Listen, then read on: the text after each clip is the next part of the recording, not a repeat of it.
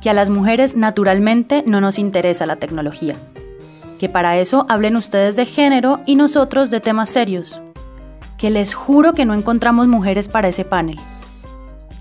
Bienvenidas a El Problema con las Mujeres, el primer podcast de autoayuda que te dará herramientas para reconocer, entender y aceptar los infinitos problemas que tenemos las mujeres latinoamericanas para estar presentes en el mundo de las ciencias y la tecnología.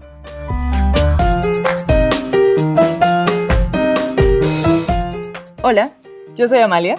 Hola, y yo soy Paz. En este capítulo vamos a explicar el inicio de todo, la razón por la que las mujeres somos naturalmente excluidas de los campos de la tecnología y la ciencia. Efectivamente, si vamos a las cifras de mujeres en campos de tecnología y ciencia en el mundo y en este continente en particular, la evidencia parece ser clarísima.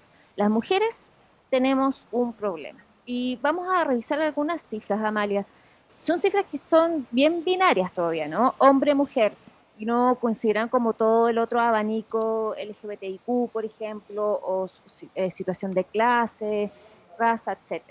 Eh, pero con estas simples cifras, hombre-mujer, eh, las cuestiones son bastante claras de demostrar que tenemos un problema, ¿no? De por qué no estamos en el campo de la tecnología. Fíjate que en el caso de, de, Latinoamérica, la participación de mujeres en la educación y carreras en ciencia, tecnología, ingeniería y matemáticas o STEM, como se conoce en inglés, hay unas cifras que dicen bastante, ¿no? Y que son muy recientes de la UNESCO.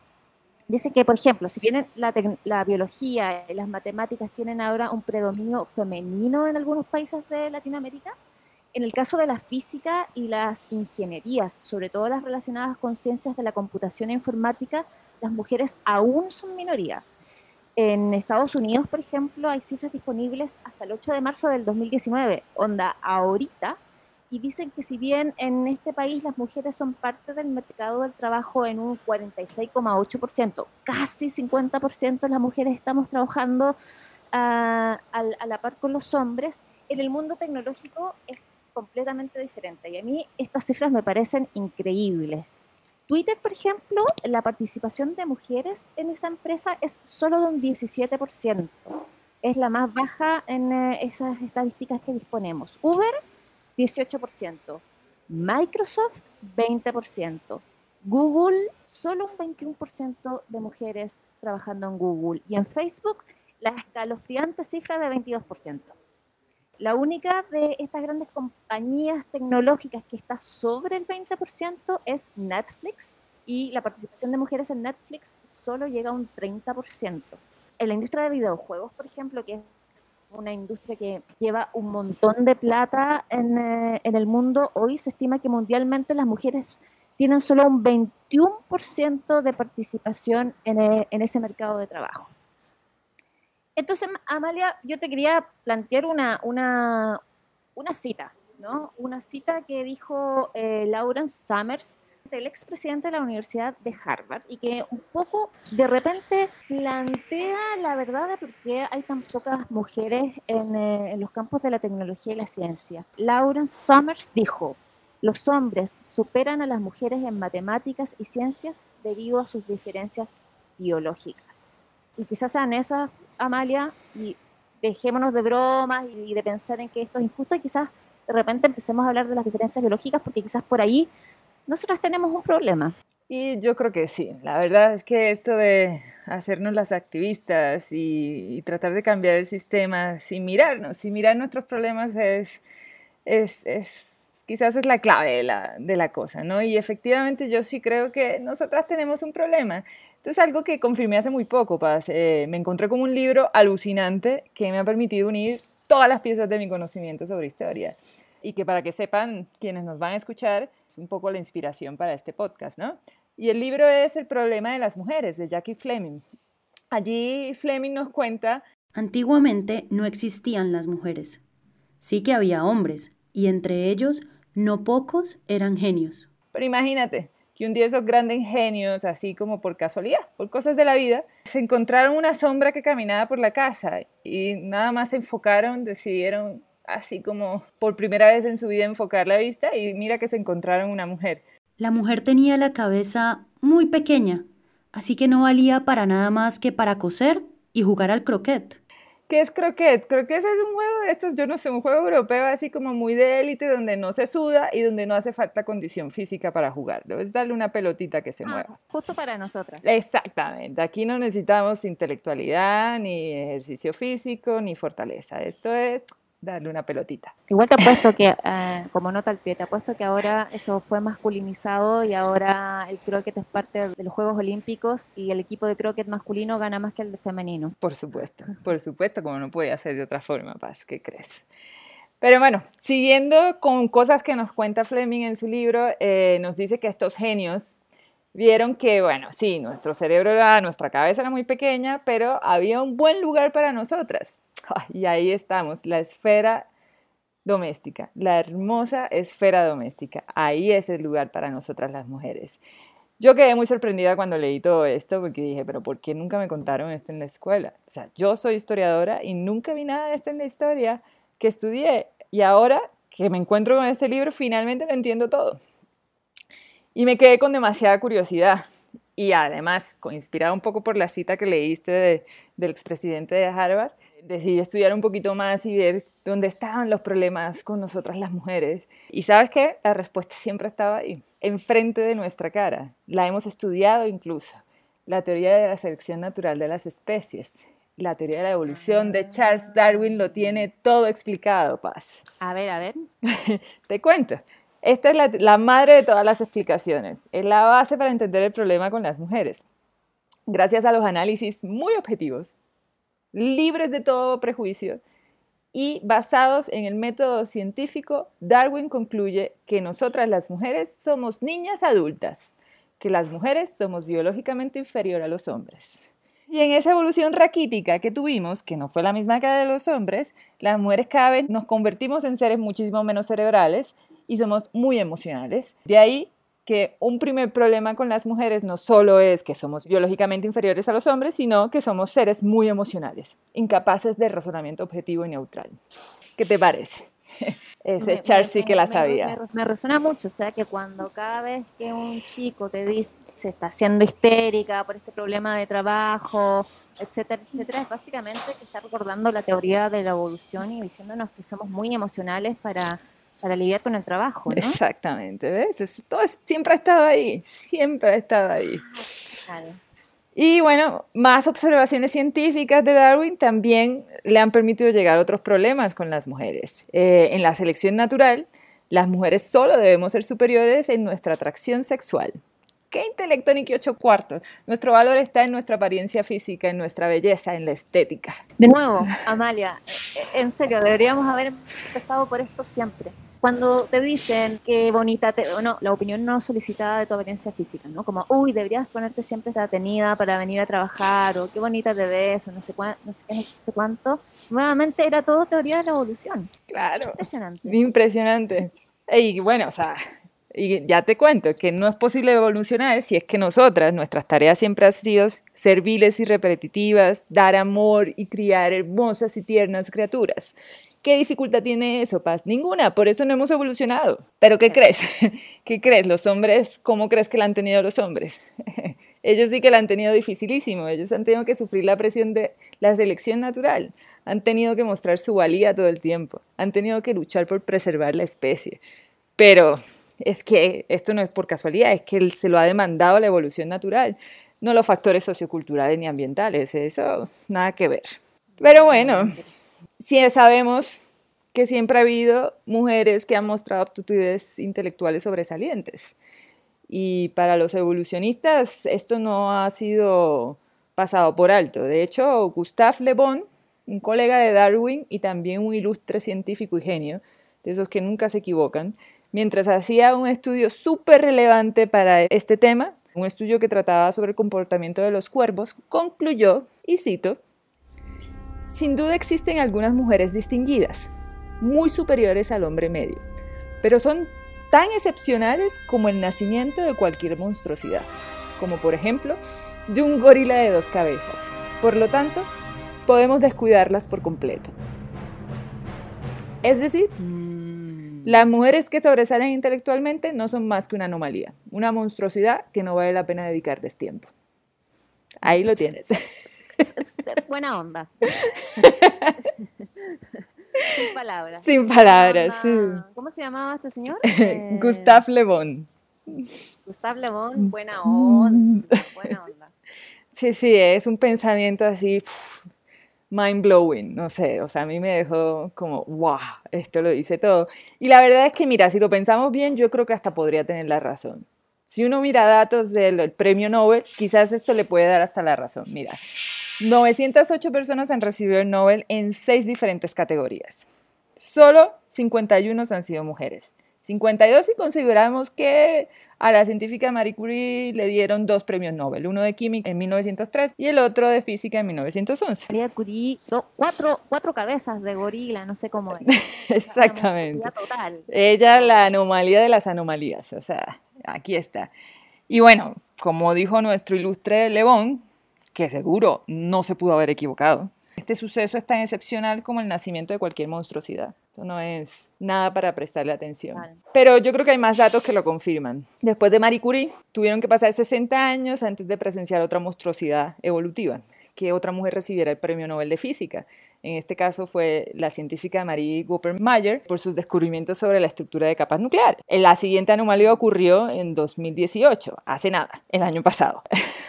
Se demoran, se demoran. En sí, ocurre una vez cada tanto. ocurre en Europa. Exacto, sí, sí. Que esas cosas no ocurren por acá. Pero bueno, ahí en ese caso se, el premio de física se lo entregaron a Donna Strickland por desarrollar un método que genera pulsos ópticos en alta intensidad y ultracortos en duración, lo que signifique eso. Porque bueno, también...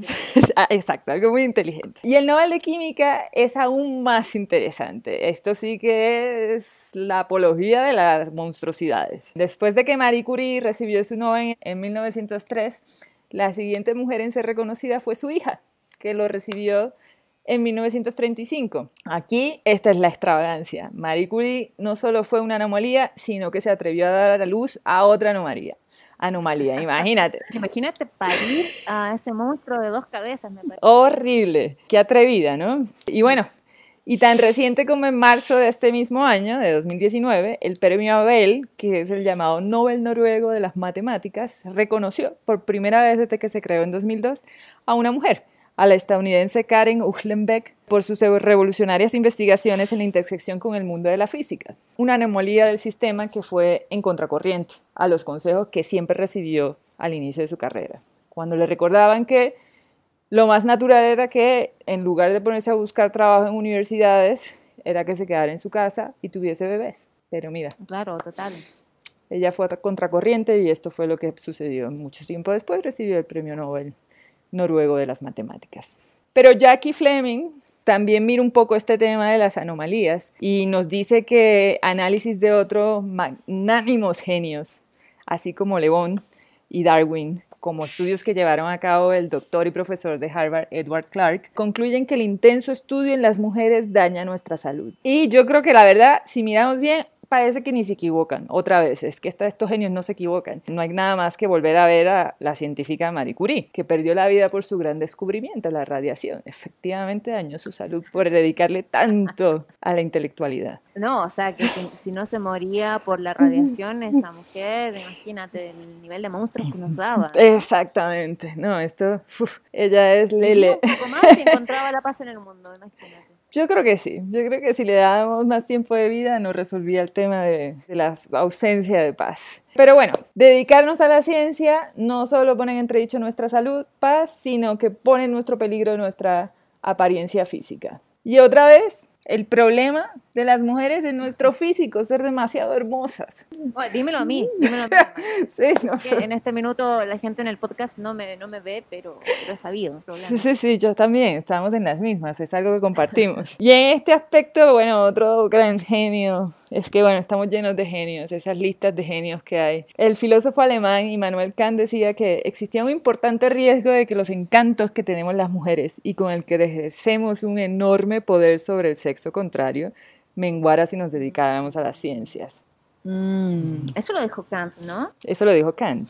Mira, qué genial. Qué genial, ¿no? ¿Viste? Me, parece que es como, como que Harvey Weinstein podría usar ese argumento en su defensa, ¿no? Entonces, sí, es curioso cómo funciona la evolución, ¿no? Es curioso que, nuestro atractivo sea tan fuerte y que los hombres, la evolución de los hombres no le permita controlar ese instinto sexual así agresivo, salvaje. Es, es curioso. Pero sí, bueno, como ves, tanto Marie Curie y todas las mujeres que sobresalieron intelectualmente antes y después de ellas, no solo han ido contra el plan natural de la selección de las especies, sino que se tomaron el riesgo de estropear su hermosa y delicada silueta que según el filósofo Schopenhauer no está apto para el esfuerzo físico o mental excesivo. Y está clarísimo, está clarísimo. El inicio de nuestros problemas paz como mujeres está dictado por la evolución de las especies.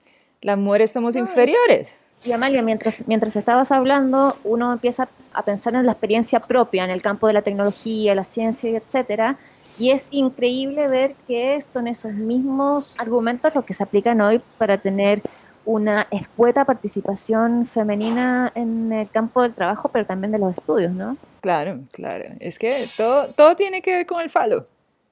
Nuestra evolución no nos permitió... por, la ausencia, por la ausencia de Sí, es que, pues sí, es que nuestra evolución no nos permitió que nos creciera un falo.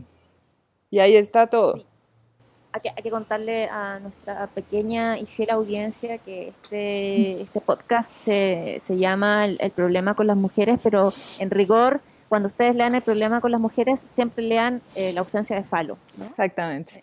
Después de este contundente eh, desfile de argumentos para por qué cuál es nuestro problema biológico, evolutivo. Eh, ¿Te parece que el próximo bloque hablemos sobre cuál es nuestro problema biológico y evolutivo, particularmente en el campo de la tecnología? Dale, me parece súper interesante abordarlo ahora a una época mucho más cercana a nosotras y cómo esto se ha traducido. Me parece muy, muy interesante.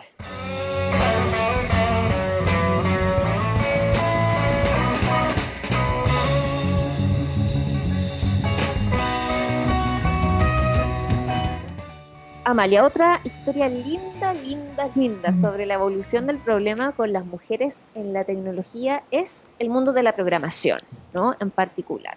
Los estudios de la ciencia eh, muestran que entre los años 40 y 50 el mundo de la informática era creada y dependía del trabajo de las mujeres.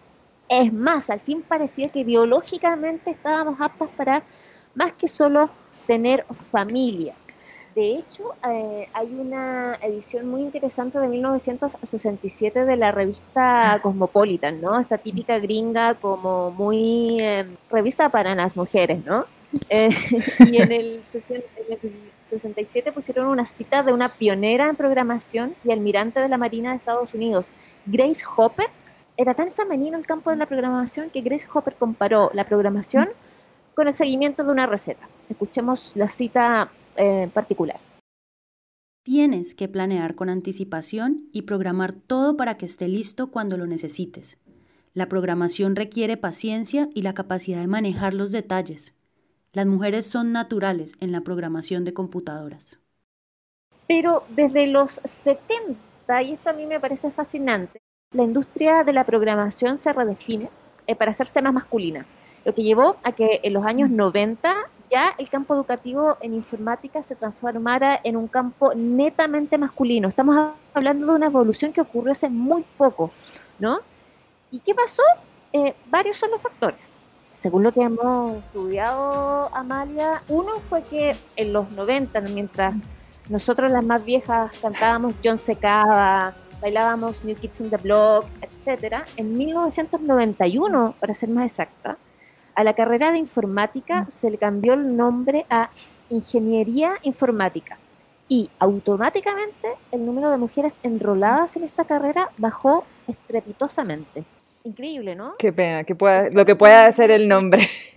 Bueno, y ustedes escuchan esto, piensen también en la evolución en los 90 de todo el mercado de la tecnología, ¿no? Eh, no sé, Apple, y Microsoft. Y esa es la época de, lo, de los gurús, ¿no? Ya empiezan a ser directamente eh, empresas ultramillonarias en el mundo.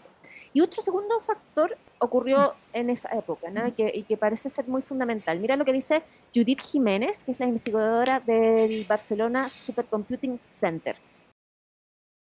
En los 90 fue cuando los ordenadores empezaron a estar en los hogares y seguramente al estar en los hogares se convirtió en un juguete de chicos, ¿vale? Con lo cual de nuevo fue otro motivo a la mujer para decir, no, esto es esto es una cosa más para el sexo masculino, ¿no? Pero yo creo que la mujer tiene que volver a recuperar ese sitio y quiero, quiero desde aquí aprovechar esta ocasión para decir a las mujeres y a las jóvenes que estudian carreras científicas, que son muy divertidas, que pueden aportar eh, muchas cosas ellas y que se lo van a pasar muy bien. Lo que dice Jiménez eh, va en la línea de los descubrimientos de la investigadora Jane Margolis, que descubrió que tener acceso a un computador en tu infancia, ¿no? en tu casa, es un, fuerte predictor de tu elección de carrera profesional. Mm. Y efectivamente, eh, Amalia piensa, ¿no? Desde la infancia, la industria cultural y de publicidad fuertemente promocionan las computadoras para niños, pero para las niñas... Eh, no, para las niñas están las escobas, eh, tranquila, siempre hay algo para nosotras. Todavía, todavía, ¿no? sí, sí, sí. Uno dice, oh, mira, hay un montón de diferentes olas de revolución feminista, etcétera, etcétera. No obstante, pareciera que lo más difícil de cambiar es justamente la industria cultural y de publicidad, porque tú ves los avisos y todavía hay eh, juguetes para niños versus juguetes para niñas, etcétera. Y ahí es súper interesante, ¿no? Esa suerte de, de, campo cultural donde desde pequeños se les dice a los niños que tener un computador está bien para ellos y por lo tanto empezar desde pequeños a trabajar con un computador personal, etcétera, eh, hace una diferencia fundamental en, en, que la industria se haya masculinizado. Sí, sí, hay muchas razones que uno puede seguir mirando, no sé, escuchaba el otro día una entrevista que contaba, ¿no? Que las mujeres, como eran las que sabían de programación, cuando los hombres empezaron a ver lo que pues, siempre lo vieron más como un trabajo secretarial, que la, el reto ingenieril estaba en construir hardware, no en programación. Las mujeres que sí sabían de programación fueron insistentemente recordadas de que era tiempo de que ya casadas o que buscaran casarse volvieran a la casa a cuidar de sus hijos, de la casa, de sus esposos y de que, y de que empezaran a tener bebés, como le dijeron a, a la matemática de la que hablé antes. O sea, es, es una presión constante de, de, que esté nuestro espacio y de imposibilitar, porque es que obviamente nuestras capacidades no dan para eso. Eh, ya lo vimos con, con, con, todos los grandes genios evolucionistas que nos abrieron la mente a esto. No da para, para, para crecer profesionalmente en ese campo, ¿no? Pobrecitas nosotras que se nos daña nuestra figura, nuestro físico y que estas cosas Sí, ¿no? Y como hay todo hoy día esa cultura, entre comillas, esa cultura hacker, cierre comillas, ¿no? De chicos este, escribiendo código a las 3 de la mañana, ¿no? Como esa idea de que no pueden estar acá porque, bueno, biológicamente debemos estar con nuestras parejas, nuestra familia, etcétera. Esta idea de cultura hacker es como muy individualista, ¿no? Como muy... Em, está como, como fuera de toda esta idea de tener hijos o cualquier cosa, ¿no?